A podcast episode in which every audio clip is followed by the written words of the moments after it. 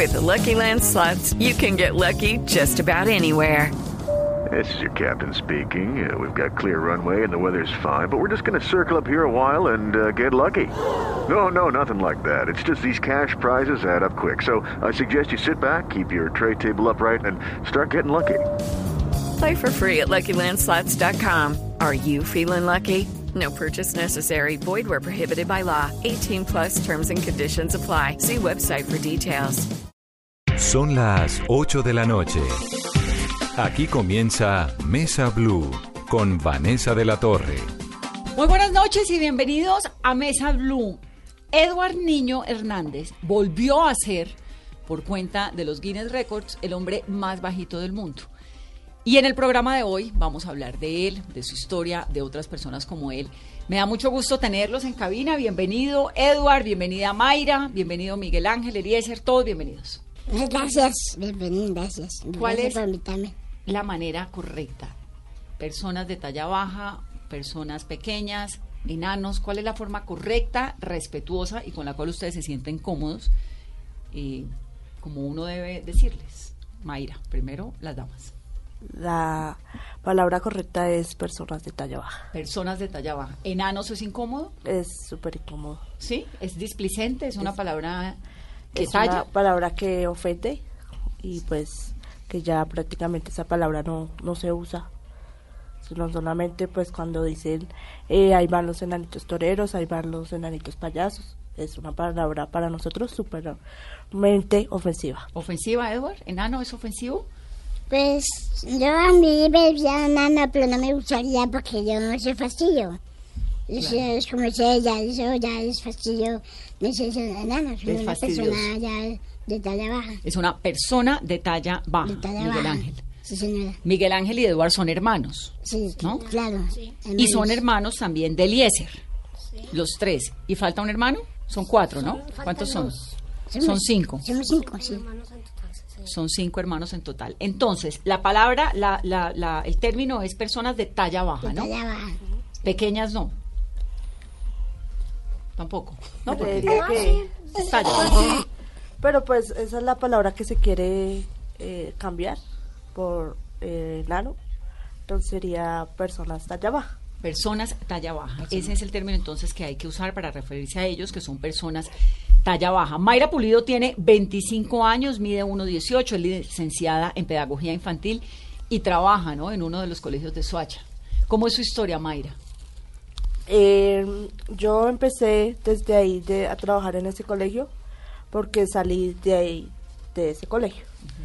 Eh, siempre me- mis papás me han inculcado que debo salir adelante, que no importa los obstáculos que se me presenten, seguir adelante y, y pues nada, adelante.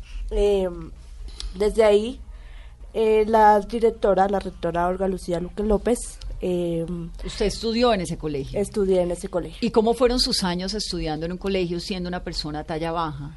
Pues al principio no, mm, no, no, no veía mi, mi, que yo era talla baja.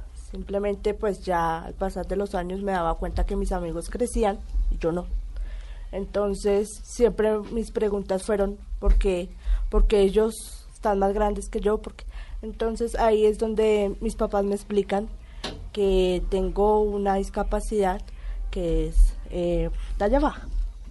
Entonces, pues lo, lo asumí, lo asumí con un gran reto. Siempre pues estuve acompañada de mis papás, acompañada de mis hermanos, de la gente que me rodea, prácticamente mi familia. Y pues eso me llenó de fortaleza para, para seguir para avanzar un poco más sobre la educación. ¿Qué era lo difícil o lo complicado de ser persona de talla baja en el colegio? Lo complicado era eh, al subir las escaleras, pues que todos subían en un ritmo más adelante que yo, siempre me dejaban pues de últimas. Eh, a veces me tumbaban porque no me veían, a veces me tocaba quedarme en el primer piso y esperar que todos subieran para yo después subir. Pero entonces eh, la docente, las docentes siempre eh, con ese cuidado, con ese eh, eh, con ayuda para que yo pudiera pues lograr las cosas que, que a veces nos limitamos a, a tener. Entonces, y lo, lo de la, el bullying, sí sufrí bullying, pero es como, era un colegio, es un colegio lleno de valores, lleno de, de De respeto por respeto, nosotros, ¿no? pero siempre había que inculcarles más respeto, pues había como recordarles A los compañeros. a los compañeros ¿El bullying era por parte de quién? ¿De los compañeros? de los compañeros. Sí, de los niños, que los de niños son tan niños. crueles, ¿no? Sí, porque ellos pues veían que no, no podía hacer las mismas cosas que ellos, entonces pues se burlaban o a veces no me tenían en cuenta, me dejaban a un lado. Y todo eso fue formando su carácter y el Todo, apoyo sí. Así es, todo fue formando mi carácter, me fui pues eh, siendo una persona con carácter y con mucha valentía para seguir. Y cuando termina el colegio y se gradúa y decide estudiar pedagogía, ¿no? Pues eh, una de mis pilares eh, para yo asumir sobre lo de la educación fue mi mamá. Ella siempre me enseñó que, que los niños, pues, a pesar de que ellos con su inocencia de burla, son niños Claro. y que eh, había que amarlos, había que respetarlos. Ella también es docente y ella fue la que me inspiró y me ayudó a, a seguir y a, a creer otro, otro pensamiento. ¿Y usted estudió? Yo Para ser docente. estudié, ¿En dónde? licenciatura. Estudié en la Universidad del Tolima. Licenciatura. Licenciatura. ¿Y cómo fueron esos años en la Universidad Mayra? ¿Mejor que en el colegio? ¿Un poco más respetuosa Mm. la cosa? ¿Más bullying? ¿Más comprensión? ¿Más qué? Mejor, mejor es eh, menos bullying, pues porque ya estudiaba con gente ya adulta, prácticamente era muy joven al lado de ellas, entonces pues no, el respeto, eh, la compañía, eh, siempre, siempre estuvo ahí eso. Y ahí decide, voy a ser profesora. Y, Ahí y usted es profesora de niños. Profesora de preescolar. Y los niños creen que como usted es una persona talla baja, es una niña. Sí, eh, muchas ¿No? veces me, me, ellos se han como que parado ahí porque yo les aclaro desde el principio que soy la profesora y pues ellos con esa cara de reacción, ¿Y los niños tienen cuántos años? eh, los niños de 3 a 4. Ah, son chiquitos. Mm. Y usted les dice, yo soy la profesora, Yo no es que sea una niña como ustedes. Pues me toca ponerme un poco seria porque a veces sí me, to sí me tratan como de... De, de, eh, De montársela. Siempre de montármela. Pero Claro. pues no, yo más que una profesora soy una amiga de ellos. Yo trato de jugar, yo trato de, de pues ser igual que ellos, si vamos allí, vamos allá. ¿Y la logra? Y lo logro. ¿Cuánto tiempo lleva siendo maestra? Cuatro años. Y contenta. Contenta, súper contenta. Es la mejor profesión que he podido escoger. ¡Qué maravilla! ¿Cómo se ve el mundo desde el 1.18, un metro 18 que tiene usted? Grande, grande pero no imposible. Es, es algo que eh, muchos, muchos papás dicen, y a esto les llamo como una invitación a los papás con esas personas talla baja, no limitarlos, no limitarlos, eh, siempre pues con ese pensamiento de que salgan adelante, de que no dejar a un lado las burlas, dejar a un lado, o sea, no tomar sentido en eso, sino seguir siempre adelante. Claro.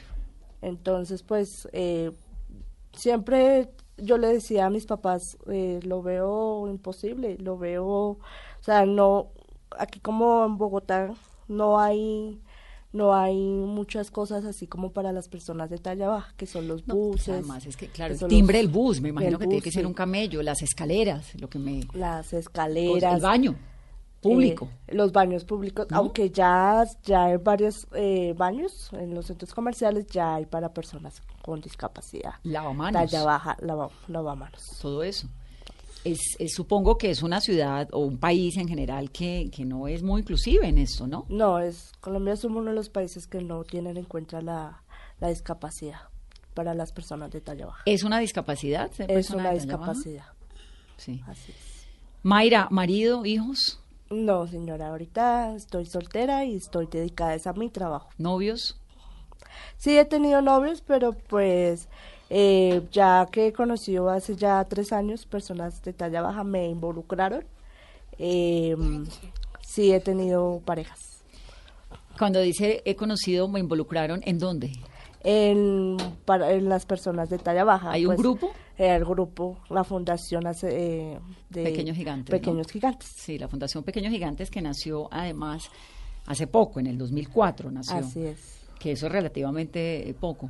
¿Cuántas personas de talla baja hay en Colombia? ¿Sabe esa cifra? ¿No? Eh, no, pues es, se dice que Bogotá es, es donde más hay personas de talla baja, pero asimismo la mayoría no, no salen a, como a la luz, como querer compartir con las personas de talla baja, pero Sí. se sabe que hay bastantes. Bueno, se lo voy a preguntar a Alexis Calvo, que es copresidente de la Confederación Nacional de Personas de Talla Baja, de la Federación Internacional de Fútbol, además. Fue diputado y presidente de la Asamblea de Casanare y me da mucho gusto tenerlo. Alexis, bienvenido a Mesa Blue.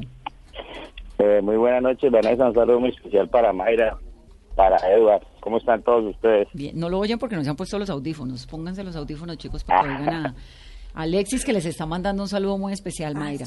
Alexis, de golpe, ¿me puede contestar la pregunta? ¿Cuántas personas más o menos de talla baja hay en Colombia, si lo sabemos? Bueno, no, mire, se dice que cada 25 mil partos nace una persona de talla baja en el mundo. Y Colombia se parte otro- hay- hay- sí, hay- nosotros no tenemos un centro de referencia en el país de las personas de talla baja. De alguna manera tenemos un capítulo en, en el Consejo de Discapacidad Nacional. Estamos incluidos con las personas eh, con movilidad reducida. Entonces, de alguna manera no hay una cifra establecida en nuestro país de cuántas personas de talla baja hay exactamente. Sí, Sería de Alexis, pronto irresponsable darle un dato sobre exactamente cuántas personas tenemos en el país de talla baja. entendido, entendido. ¿Por qué, digamos, esto de la de eh, nacer con esta condición es por qué? ¿Qué ocurre durante el embarazo? No, es que de hecho hay más de 200, 256 diagnósticos. Algunos estudios dicen que 200 tantos, 200 tal- parece que hay 256 diagnósticos en el mundo de, de talla baja. De hecho, el más relevante es acondroplasia, que es el que tiene Mayra, si no estoy mal. Mayra tiene acondroplasia. eh, dicen que cada 40 mil partos hay un niño de talla baja en el mundo y cada 25 mil un niño con acondroplasia, que es, es la talla baja más más constante, más relevante, que es la de la de Mayra. Sí, y es, Más común, es la más común. es una mutación genética, pero no hay una razón o hay alguna razón eh, Pues específica hay, que la ciencia la haya. genéticas que sea cada cuarta, cada quinta generación, que es una mutación genética, pero en las diferentes, en los diferentes diagnósticos que eh, son, diferentes las razones. Digamos que es un tema mucho más científico. Claro, claro, es un tema mucho más científico. Pero de hecho, de hecho, para que lo tenga en cuenta el público, por lo general, las personas de talla baja somos hijos de padres promedio. Claro, claro, Sí. padres de con tamaño promedio y tienen hijos de talla baja y ustedes ustedes tendrían hijos de talla baja o no necesariamente. Yo tengo, yo tengo una mujer de talla promedio y tengo tres hijos de talla promedio y mi hijo menor es de talla baja. ¿Tiene O tres hijos? De cuatro. De tiene cuatro solo- hijos. Sí, y de cuatro solo uno es talla baja. Solo uno es talla baja. Sí, ¿Y hace cuánto está casado? ¿Cómo, cuéntame un poco esa historia de amor, Alexis. Pues tanto casado no, pero sí... el Arrejuntado y feliz. es- es- Estoy debiendo, el- estoy debiendo el matrimonio, de hecho ya aquí me están haciendo ojitos de, de que no he cumplido con el tema matrimonial, pero prometí que para este año ¿De qué, qué vamos hubo? a hacer el matrimonio, invitamos a Blue Radio de una vez. Ah, pero ya, claro. ya, ya Vanessa de, de, de, madrina. Allá, yo voy feliz a donde me inviten. Cuénteme esa historia de amor, Alexis. ¿Dónde la conoció? Pues nada, yo era compañero de, de, su hermano de estudio, nosotros ya tenemos, de hecho, pues no somos tan tan tan tan adultos, pero ya tenemos hijos grandes, tenemos hijos de más de 20 años, un muchacho de 20 años que va a terminar ingeniería civil, tenemos otra muchacha que está estudiando diseño de modas, ya después vienen los más chiquiticos, están en el colegio, mi, mi hija está en noveno grado, que tiene 16 años, y mi otro hijo, que es el de talla baja, tiene 11 y ya arranca con segundo grado de bachillerato. Debe ser una familia bien particular, ¿no? Pues mi familia... ¿Cómo es para un papá y una mamá de talla baja vivir con un par de hijos o tres hijos, ¿no? Que, que son de talla promedio, otro más. ¿Cómo es esa familia cuando van a cine, cuando salen a vacaciones? Mm, No, le cuento que para mí ha sido como muy normal. De, de hecho, yo no, no, no he sufrido el problema de, de talla baja, pues porque lo he asumido como con, con mucha tranquilidad. Desde niño no, no, no he tenido ese inconveniente. Digamos que las barreras arquitectónicas que están diseñadas en el mundo eh, nunca se pensó para las personas de talla baja. Sí hay, hay personas que, que tienden a, a, a molestar las personas que son diferentes, pero de alguna manera nunca me ha incomodado y, y, y no le permitió a mi hijo tampoco que le incomode. Sí. Sí, no falta uno que otro, porque pues en el mundo somos un poquito amarillistas y morbosos cuando vemos una persona diferente. No, por lo que decía además Mayra hace un momento, el, el enano torero, ¿no? El enano del circo. Bueno, no, eh, eh, es que hay una, una mitología general, un imaginario colectivo en el que desde los cuentos de hadas se ha vendido a la persona pequeña como el mago, como el, el- como el torero, pues, Blancanieves. como, como Blancanieves, todo ese tipo de asuntos. Pero eso ya ha venido cambiando, hasta en el tema de la terminología. La ONU ha venido cambiando con el tema de la terminología. Nosotros en el 2017 hicimos, eh, logramos hacer una gestión para que la ley 1856 eh, diera el 25 de octubre como Día Nacional de las Personas de Talla Baja, ya se ha hecho en muchos países, y también logramos incluir la terminología del tema de talla baja, que a mí no me molesta. Con mi esposa tenemos, eh, ella es presidente de la Fundación Niños Felices y Saludables, eh, hacemos parte de la Confederación Nacional de Personas de Talla Baja, y eh, logramos empezar una gestión para, para ese tema de la ley del 25 de octubre y además dentro de esa ley quedó incluido el tema de la terminología porque se habla de personas de talla baja. Como le digo, a mí no me molesta el término enano, pero a la gran mayoría le parece despectivo y peyorativo.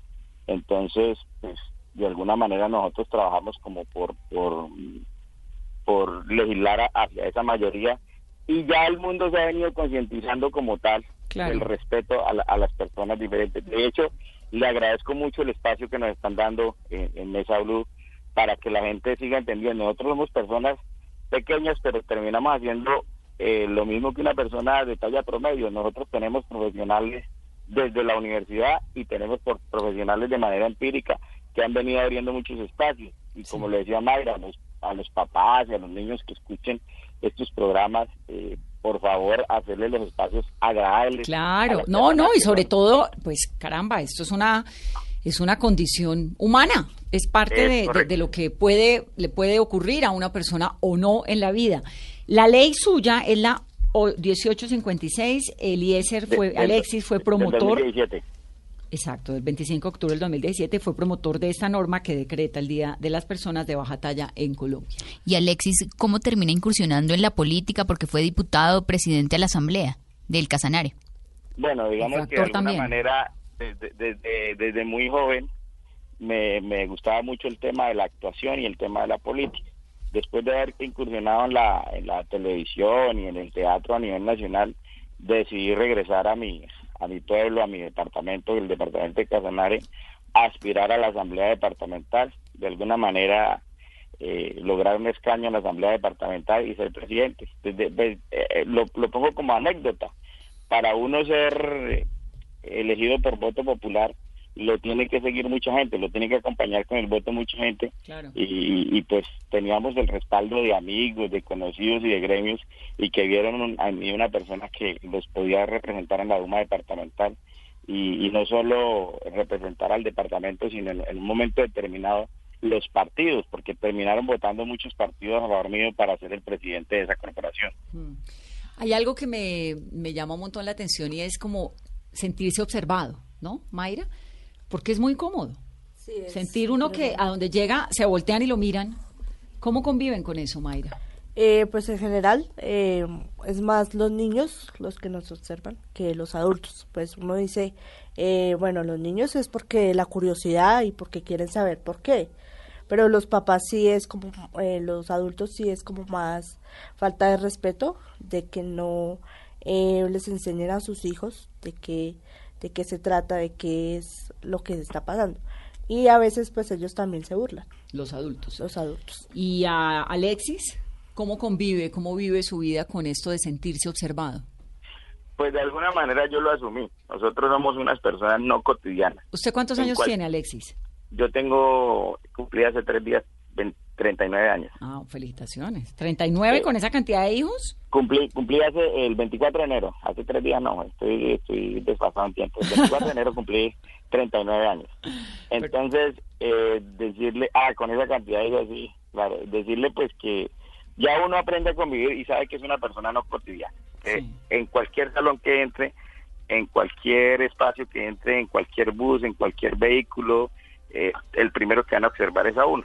Digamos que a- hay que potencializar eso a favor de uno. Que además es muy paradójico porque es una persona pequeña, ¿no? De talla pequeña. Sí, y es- sí, y es- exacto. Yo- llama la yo soy- atención por eso. Yo soy, yo casi le quito el récord a Edward, yo mido 1.5. estoy muy cerquita de Edward. Casi le, le quita el récord. Sí, sí, sí, estoy muy cerquita de Edward. No, mentira, Edward es mucho más pequeñito. Pero estamos, estoy entre la mitad, entre, entre Mayra y Edward, Sí. Más o menos para que de pronto lo- la gente que, que los está escuchando y los está viendo se hagan una referencia. Usted Y pues mide no, uno, uno, un metro con cinco centímetros. Sí, señora, por favor no me vayan a quitar los cinco, que es el que me alcanza para timbrar. Vamos a hacer una pausa. Entonces, estamos conversando con estas personas de talla baja, ¿no? Talla baja, Talla baja. nuestros invitados de esta noche. Nuestros invitados de esta noche, que en realidad son enormes. Y me fascina, nos encanta, nos hace muy felices tenerlos en Mesa Blue. Ya volvemos en breve.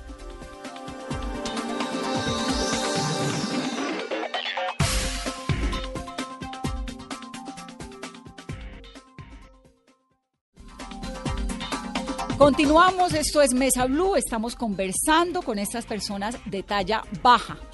Su historia, su vida, nos encanta tenerlos esta noche, con toda su grandeza, aquí en Mesa Blue.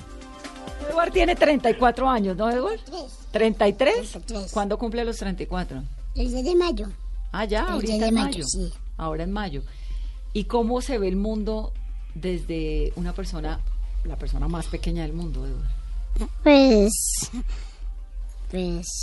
Pues se siente pequeño, como un puntico. Se siente un puntico. Sí. Usted está muy bien de salud, Bien de salud. pero sí, tiene un tema de ojos, ¿no? de ojos, sí, señora, claro. ¿Cataratas? Pues yo tenía una enfermedad de los, de los ojos y cataratas que no, no veía bien.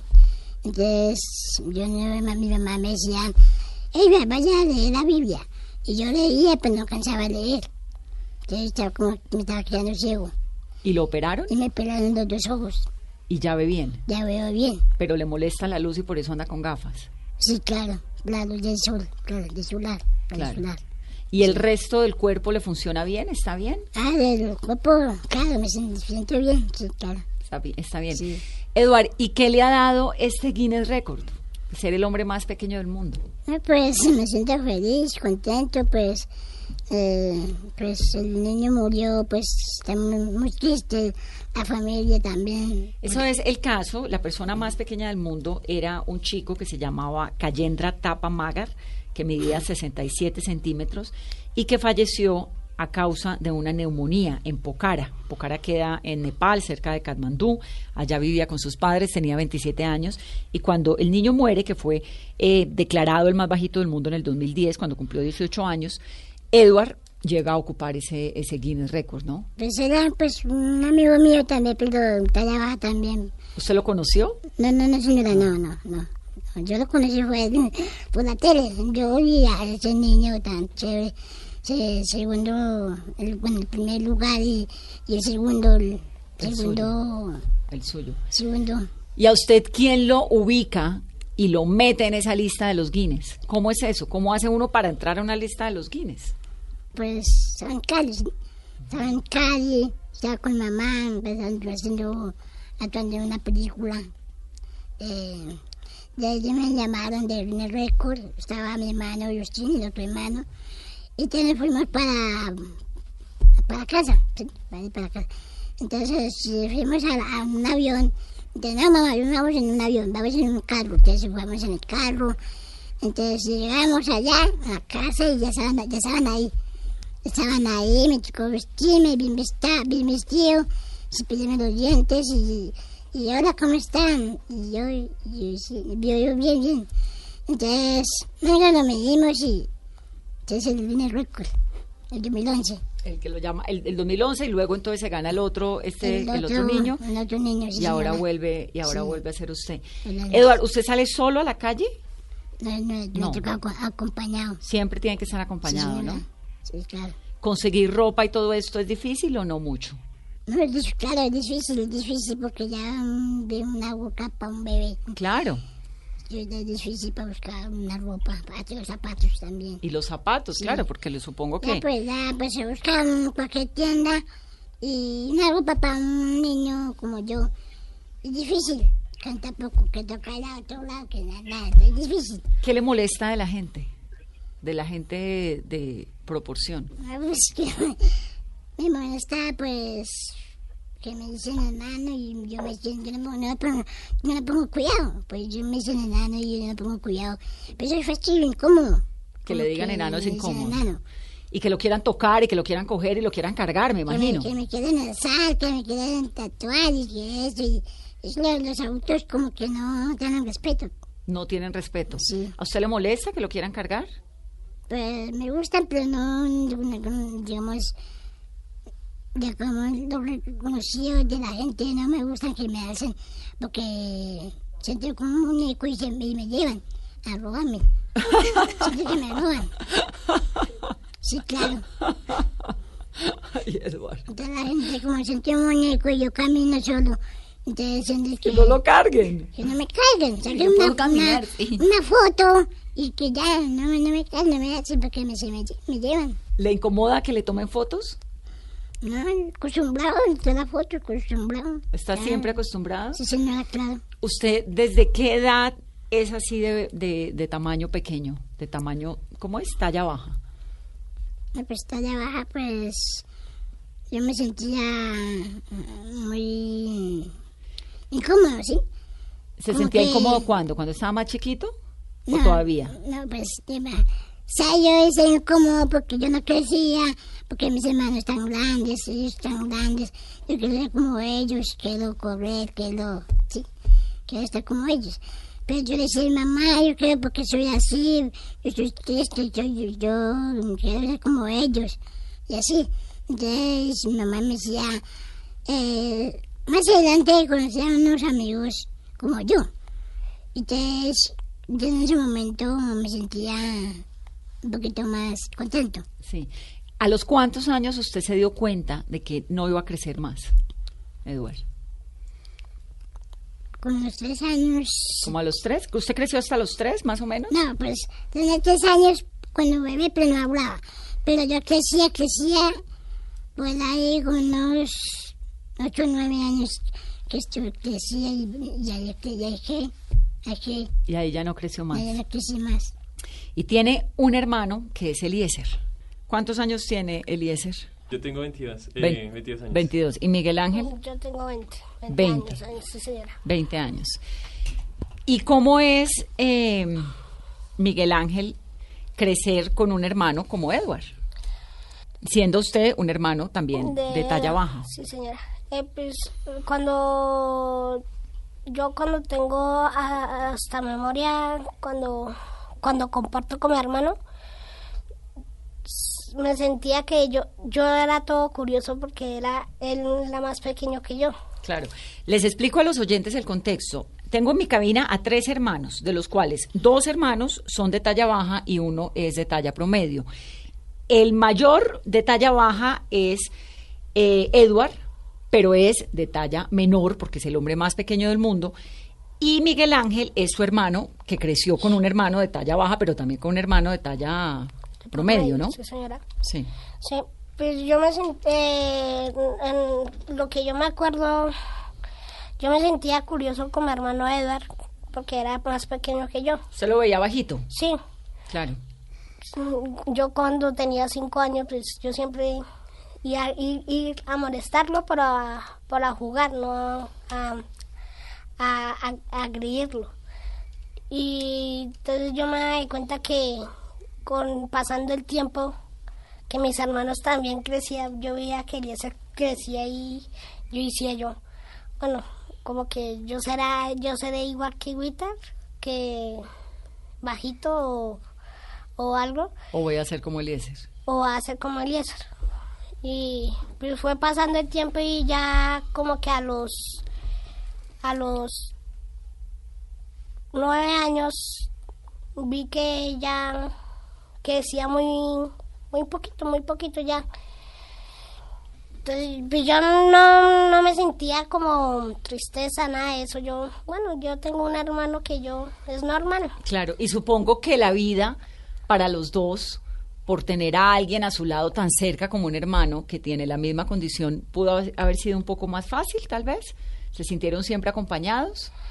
¿O les llamó la atención o, le- o les, o les incomodaban los comentarios que habían alrededor? ¿Cómo era la vida como dos hermanos con esta condición? No, pues, no, los comentarios sí, siempre no faltaban los adultos que, que quisieran ofender. Y los niños ya es por parte de naturaleza con ellos, como ella y eh, Como dice Mayra. por naturaleza ellos son curiosos, pues se le perdonan. Pero eso ya va de la disciplina de los papás, que, que, que cojan a los niños y, les, les enseñe, expliquen, sí, que les claro. enseñe que ellos son de talla baja, que no pueden crecer más. Y entre ustedes como hermano, ¿cómo era la relación, Edward? Pues yo, pues yo pues me sentía, pues a mi hermanito, pues compartía, jugaba. Él es menor que usted. Sí, señora, pero es más alto. Sí. Pues yo compartía, salía, porque yo solo no puedo, me toca acompañado y pasando una carretera y no... Pero, Bueno, pueden, pero los dos sí salen solos. Ah, Sí, sí, digamos cuando mi mamá dice acompaña a Eduardo o lleve a Eduardo al, al... A la tienda. A la tienda. Entonces yo lo acompaño y, y voy y lo espero que compre sus cosas y... y Y se y van lo, los traigo otra vez. Y si no, mi mamá me dice, ay, ay, vaya a la tienda que sea a la esquina. Yo voy solo. Ah, en la parte de la cuadra. Yo, no, yo no puedo, me toca ser acompañado. ¿Cómo es eh, Eliezer, no? Eliezer es el hermano menor de Edward, pero eh, El cuarto. usted es el cuarto, es que son cuatro. ¿Y dónde está el tercer? Eh, El- somos cinco, somos cinco hermanos. Somos cinco hermanos. Entonces eh, hagamos el árbol, a ver. la- El primero es quién? eh, el primero Yo soy, es yo soy Edward. ella y soy el mayor. El primero es Edward. Sí, señora, Luego claro. viene Justin. Justin, ¿dónde está? Justin ahorita, él está trabajando con una grúa telescópica en Fusa. En- él fue el que lo ingresó a los Guinness Records. Sí. Después de eso El que sigue- hizo todas las vueltas de Sí, la gestión. Sí. Y pues después de eso sigue Elmer. Elmer trabaja como cortador en una empresa pues, de telas. Eh, después de eso sigo yo y después de eso sigue Miguelito.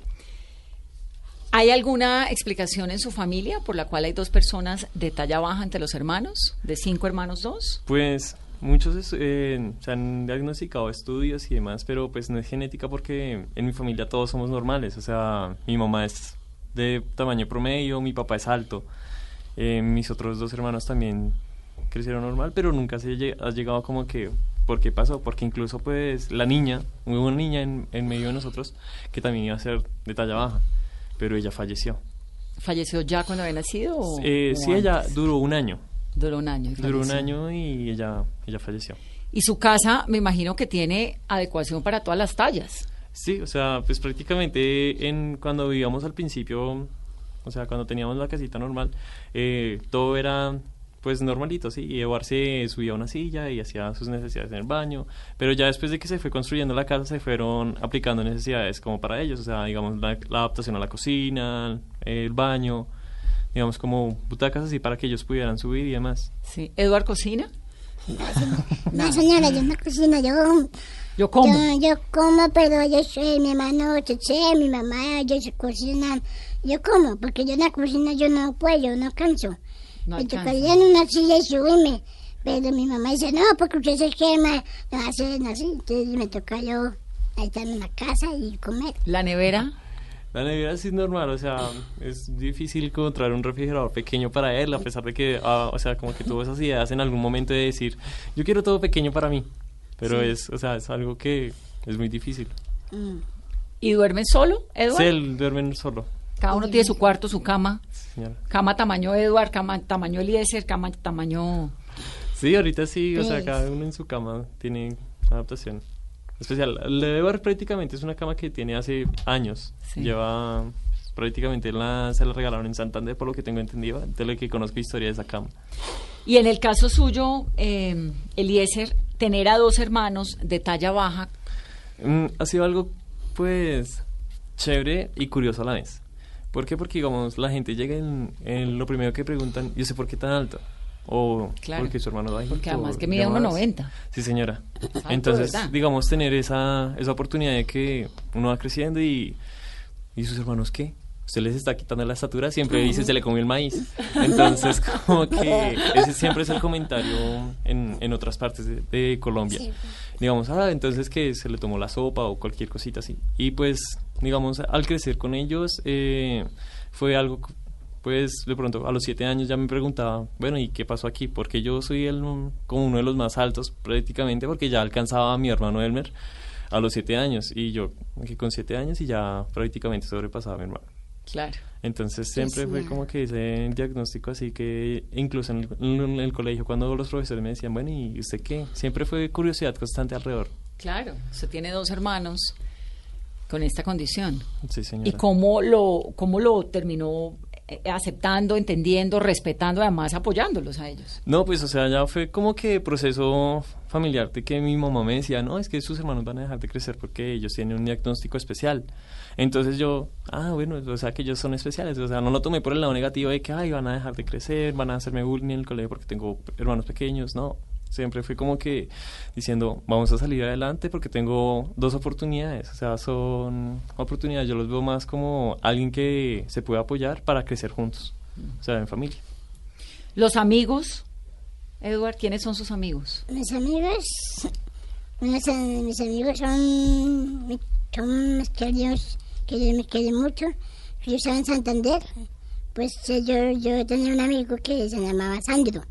Eh, yo estudiaba todos los días, este, salía ta- hacía la tarea. eh, ¿Estudiaba en dónde usted?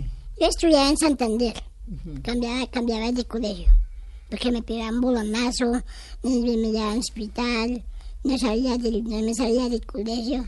Claro, es que tiene que ser difícil porque los niños, ¿no? Con un niño más pequeño, Mis amigos me, pues, yo, yo les quería mucho, pero mis amigos, yo ya de descanso, pues yo me, ay, tengo curiosidad, y sí, como que me molesta, entonces, ellos salían y salían a jugar y chum, bolonazo en la cara a mí, y salía al hospital. claro, pero usted también quería jugar fútbol. Sí, yo quiero jugar fútbol, sí, Claro. pero pues ellos como que son grandes. Claro. No, no, no, no podía jugar yo. ¿Y novia? No, ya no, ya no tengo yo. Estaba así yo haciendo... No, ya no tengo yo. Ya trabajando, estoy adelante y ¿En qué está trabajando Edward? yo en una... En una... En una empresa de, de un almacén, sí. De, En un almacén. Empresa no, en un almacén, sí. De eventos. ¿Y qué le gusta hacer? Pues a mí me gusta eh, bailar, que soy bailarín, eh, actor, mm, modelo, artista, eh, digamos pintador, dibujos y pintar. ¿Le gusta pintar? Y sí, y fotógrafo, que también saco fotos. ¿Es fotógrafo? Sí, fotógrafo, sí señora. ¿Fotógrafo de qué? ¿De eventos? Ah, pues digamos, fotos, fotógrafo, digamos, sale una persona ahí y un, como que un museo, ¿sí? Y yo tengo una foto, me queda bien. Entonces me dice un amigo, tengo una foto de la familia, yo tengo una, una foto de la familia. ¿Y le gusta eso? ¿Y a Miguel Ángel? ¿Qué le gusta hacer, Miguel Ángel? A mí, eh, por el momento estoy, estoy en natación. Me gusta mucho natación. Desde que practiqué ya voy con un año y medio. Aprendí a nadar en ese año. ¿Ahoritica? Sí. Y... Después de viejo, como decimos sí, en Cali. Sí, pero siempre hay, no hay límites que, que superar. y ahorita me estoy dedicando a, mm, a para sacar un canal. Entonces estoy ¿Un en canal de YouTube? Sí, estoy en proceso. Todavía no está, pero estoy en proceso de hacer eso. Ah, pero Tengo- está interesante. Sí, señora. ¿No? ¿Quiere ser youtuber, Edward también? Sí, sí, sí, señora, ser un youtuber. ¿Eso quiere Estamos hacer? un youtuber para seguir adelante. Para ser más famoso. Ah, yo le voy a conseguir una beca en la escuela de youtubers de Daniel Samper. Sería bueno. Claro. Porque yo, yo también yo también estaba lo que dice Miguelito, mi hermano. yo también estaba en la natación. Aprendí a nadar, aprendí a nadar, porque yo no sabía. Me, pues yo aprendía, pero no me daba miedo. Entonces aprendí a nadar porque la profesora me ayudaba, me, ayu- me ayudaba, me ayudaba. Y mi mamá también, pero mi mamá como que tomaba agua y se enfermaba. Entonces fue mi hermano Cheche. Entonces yo me, me- me aprendí a nadar y, y aprendí a nadar. Y aprendió a nadar también. Sí. Qué interesante, qué maravilla, ¿no? Y Eduard come bien, duerme bien, o por ejemplo una hamburguesa se la puede comer No, completa. Yo, o- yo quiero una hamburguesa, pero mm, yo, como, yo quiero un- una hamburguesa medio y yo me como un peso de hamburguesa medio y ya estoy lleno. Y una gaseosita y ya. Y ya, ¿y si duerme bien? Sí, señora, yo duermo, pues me doy la baño y me, cepillo los dientes y ya acostarme ahí. Eh, me duermo y... Y se viste solo así de elegante como vino hoy. Ya le viste los zapatos, Vale, Eh, zapatos no, de pues, charol, pues. traje. El tema de la ropa, que me llama un montón la atención. Eduard está elegantísimo con su traje, con sus zapatos de charol, bueno, súper elegante. Miguel Ángel tiene esa chaqueta. Esa chaqueta, por ejemplo, Miguel Ángel es de niño. Sí, sí, pero yo, yo por mí cojo algo serio para que me quede bien, no, digamos, toda la ropa que yo veo trae muñequitos, todo eso, y yo... Carritos. Claro, porque es de niños. Sí, carri sí. Claro. Y yo, usted no quiere eso. Sí, yo, dije, oye, qué pena es que no hay- tiene algo más serio como, pues, que no tenga muñecos, que sea más deportivo, más, más elegante. Entonces, ahí compro la ropa ahí. sí. Bueno, pónganse los audífonos, Eduard, póngase los audífonos. Usted me dijo que quería ser youtuber, ¿no? Hace un momento. Sí, sí, señora. Pues le tengo la academia. Daniel Samper Ospina tiene una academia de youtubers. Se la oí en estos días en, en Twitter. Daniel, buenas noches y bienvenido a Mesa Blue. Muy buenas noches, Vanessa, muchas gracias. Yo realmente estoy aspirando a ser rector de una escuela de youtubers que está buscando un rector, pero quiero decirle a Edward y a sus invitados que de quedar como rector ellos serán becados en la escuela para que puedan iniciar eh, su, su carrera como youtubers y tendrán aquí eh, estudios, clases, profesores a su disposición para que puedan sacarla adelante. Si están oyendo, ¿no? Eduard, ¿usted qué quiere ser youtuber? Eduard, acaba el Guinness Record nuevamente de calificarlo como el hombre más bajito del mundo, Daniel. Usted lo ha visto a él, lo conoce perfectamente y vino a nuestra cabina, que estamos fascinados oyéndole los cuentos. Y nos contó hace un momento que quería ser youtuber. Hable con Daniel que le va a dar la beca, Eduard. Hola, Daniel, ¿cómo está? Edward, qué gusto en oírte, muy bienvenido y acá te esperamos para que arranques como youtuber. ¿Cuándo quieres venir? No, pues cuando quiera. Y... Exactamente, así es. ¿Te Sí, parece señor. bien? Sí, sí, claro. Listo, Eduardo. Listo, Un abrazo y felicitaciones por tus triunfos. Bueno, gracias, bueno, gracias. Y Miguel Ángel es el hermano de Eduard, que también va para la escuela de youtubers, Miguel Ángel. Bienvenido, Miguel Ángel, ¿cómo estás? ¿Cómo está? ¿Bien? Todo perfecto. ¿Usted por qué es que quiere ser youtuber, Miguel Ángel? Cuéntele a Daniel qué es lo que quiere hacer, lo que me contó ahora. Pues el, el pensamiento mío es como que algo real que se que vea la gente cómo los podemos trasladar, cómo son las compras, cómo los comunicamos nosotros. ¿Cómo compramos Eh, la ropa? Sí, cómo, cómo, cómo se dificulta comprar la ropa a nosotros. Entonces, como que la gente también tiene la curiosidad de ver eso y quiere saber también. Entonces, ese es mi, mi Claro proyecto, sí, señor. Y Muy bien, yo creo que es muy importante que la gente, que todos aprendamos a ponernos en el lugar de ustedes y con un canal de YouTube seguramente nos podrán mostrar cómo es la vida de ustedes. Buenísimo. Entonces tenemos beca, ¡qué emoción! ¡Bravo! Rico, rico. Daniel, un abrazo. Un abrazo, gracias. pero eh, ¿Qué? ahí Dígame, para comunicarnos con él. No, yo les organizo eso, usted fresco. No, claro, pero si ya se comprometió al Ah, aire. sí, claro. Ya, está hecho, mejor dicho. No, no, no necesitamos es que monte la academia porque la está montando y apenas la tenga lista, ahí están ustedes dos ya matriculados. Sí, claro. ¿Listo? Un abrazo, Dani, gracias. Gracias. Chao. Gracias. Listo. Hacemos, en este programa nos dedicamos a hacer los sueños reales. Entonces, ¿qué dicho? Mm, Sí, claro. Sí, claro. Le doy un abrazo a, a Vanessa mucho más. Ahora me da un abrazo. Mayra, usted sí, pues porque ya tiene su trabajo, su vida, sus cosas, todo organizada, feliz. ¿A usted también le molesta lo que me llama un montón la atención eso, lo que me decía Eduardo ahora, que le molesta que la foto, que me carguen, que me toquen, que me cojan? De ser incómodo, ¿no? Sí, es incómodo, pues eh, a veces se les permite más que todo a los niños que la foto o que los papás los dicen, ay, vaya, vaya, tómese una foto con él, vaya, pero ya es bastante cansón a la hora de pedir una foto. Pero siguen siendo las personas de talla baja un target o un, digamos, eh, elemento de los circos, de esto que me decía de las plazas de toros y estas cosas. Así es. Eh, pues muchos, muchas personas de talla baja no crecen con sus papás, al lado de sus papás, ¿Por al qué? lado de una familia que, que los rodee y que les impulse a seguir adelante.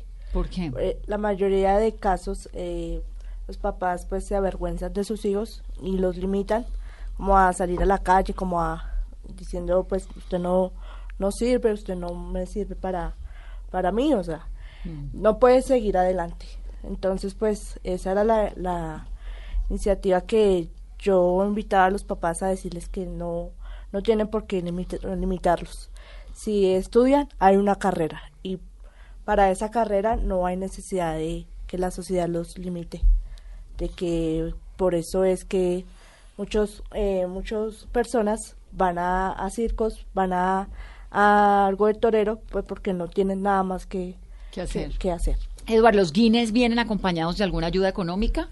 ¿De algo o eso es solo reconocimiento? El Guinness. En Guinness es, un reconocimiento nada más, entonces prácticamente es como eso. Pero aunque se les estaba escribiendo para ver si se podía hacer una ayuda económica, pero Sí, No, para que me ayuden. claro. Bueno, por el momento tenemos la escuela de Me YouTube. apoyen, sí, claro. Mayra, y ese llamado de pronto de inclusión laboral y educativa para el gobierno, ¿hace falta respaldo? hace falta sí hace falta más que todo para los colegios para las universidades eh, que tomen en cuenta a esas personas con discapacidad para que puedan así ayudarles a, a seguir adelante, tener ese impulso para que ellos sean las mejores personas. Bueno, pues aquí estamos. Qué dicha tenerlos en este programa. Me ha encantado todo lo que les he aprendido un montón. Gracias por invitarme y pues a todos. A todos A aquí. todos, a todos. Bienvenidos, Mayra. Felicitaciones por ese coraje, por esas ganas de enseñarle a los chicos, de romper barreras. Eduard, felicitaciones por su No, pues gracias por, por invitarme y pues por charlar por todo. Pasamos delicioso, ¿o no? ¿Le gustó? Claro. Elba es feliz con su beca también. Claro. Eh, Alexis, ¿todavía puede Miguel Ángel hacer deporte, nadar? Sí, claro que sí. De hecho, en, lo- en los Paralímpicos hay personas de talla baja participando en diferentes disciplinas. ¿Y hay un Claro límite sí. de edades? No, no, no, no. Para nada. Para Eh, nada, el- el- los Paralímpicos tienen eh, es- espacios sin, sin, sin edad límite. Perfecto. Alexis, gracias y un abrazo. Bueno, un abrazo para todos Pena no ustedes. y- saludarlo. y- un abrazo para todos ustedes. Dejarlo con una frase que escribió alguna vez una directora de teatro, Juliana Reyes, para una obra que hacía yo. Todos somos pequeños ante la gran inmensidad del universo. Eso. Así que por favor sigamos abriendo espacios a las personas de talla baja. Decirle a Vanessa que por favor siga siendo madrina de nuestra inclusión social, así como se lo pedimos a todos los periodistas que nos entrevistan, sigan siendo padrinos de nuestra inclusión social cada vez mucho más visibles. Decirles que estamos muy contentos de permitirnos este espacio y que, como lo reiteraba, tenemos profesiones desde todos los ámbitos, eh, en el ámbito universitario, de manera empírica, abogados, arquitectos, ingenieros. Entonces, eh, la limitación solo está en la cabeza de Sí, las señor. personas. Eso, eso es verdad. Un abrazo, Alexis. Gracias por estar aquí con nosotros en Mesa Blue. Y Eliezer, gracias por venir a contarnos la historia de su familia. No, gracias a ustedes por la invitación. En serio, mm, pues estamos muy agradecidos, incluso pues eh, por la oportunidad tan grande que acabas de abrir. Que en serio sí se aprovechará al máximo. Por favor, aquí todos bienvenidos. Esta es su Mesa Blue. Gracias por acompañarnos y que tengan una muy feliz noche.